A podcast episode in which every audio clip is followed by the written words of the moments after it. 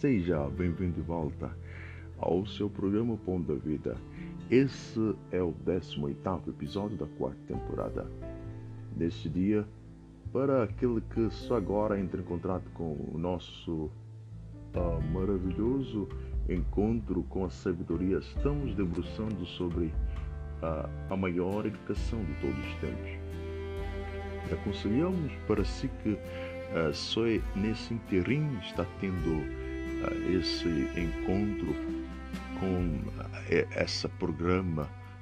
vamos aconselhá-lo, como muitos, a procurar o primeiro episódio para entender a origem da educação ocidental, que é advogado desde da escola, dos conteúdos da biblioteca universal que a sabedoria nasceu na Grécia. Ao ouvir os podcasts, os programas, vais entender toda a programação até hoje. E hoje vamos falar sobre, como dissemos, uh, o nosso uh, destino ou o seu percurso. O que na verdade é o seu percurso?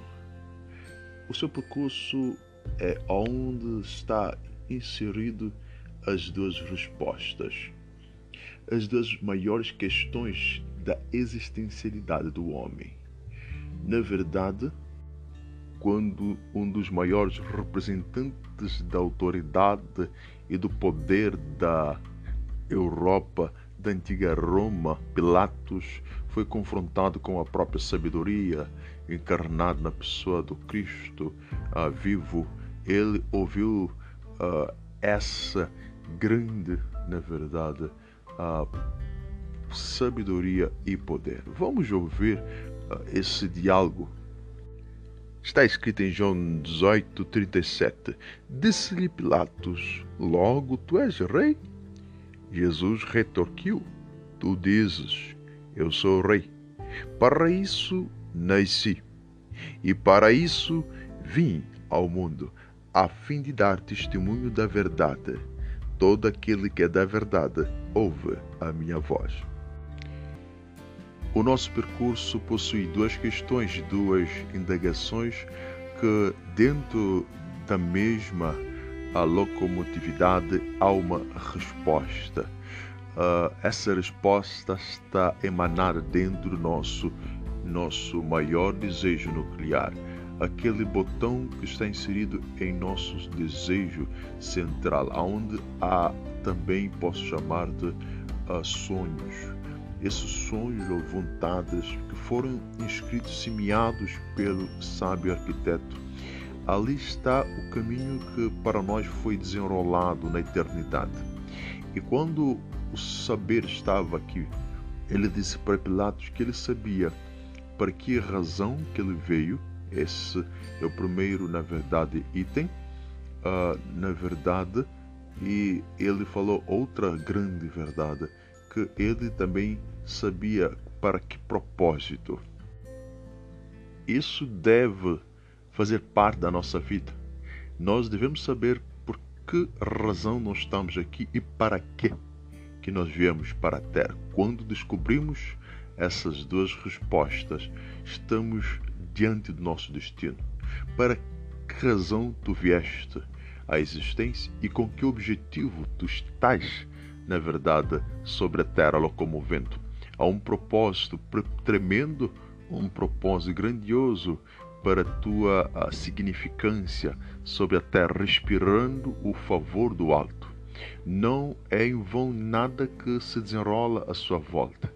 O eterno Criador, ele projetou algo magnífico para que tu venhas contemplar e realizar.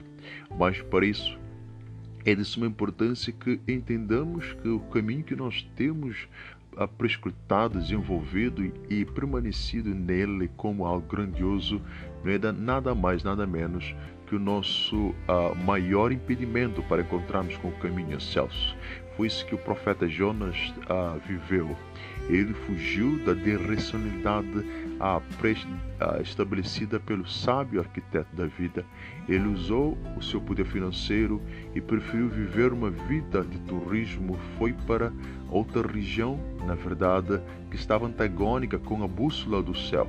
E o que aconteceu é que durante a viagem de turismo ele teve problemas terríveis.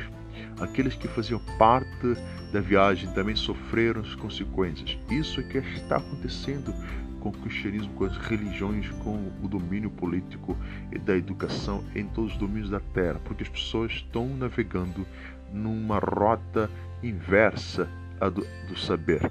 Nós estamos navegando tal como Jonas para o sul e não para o norte.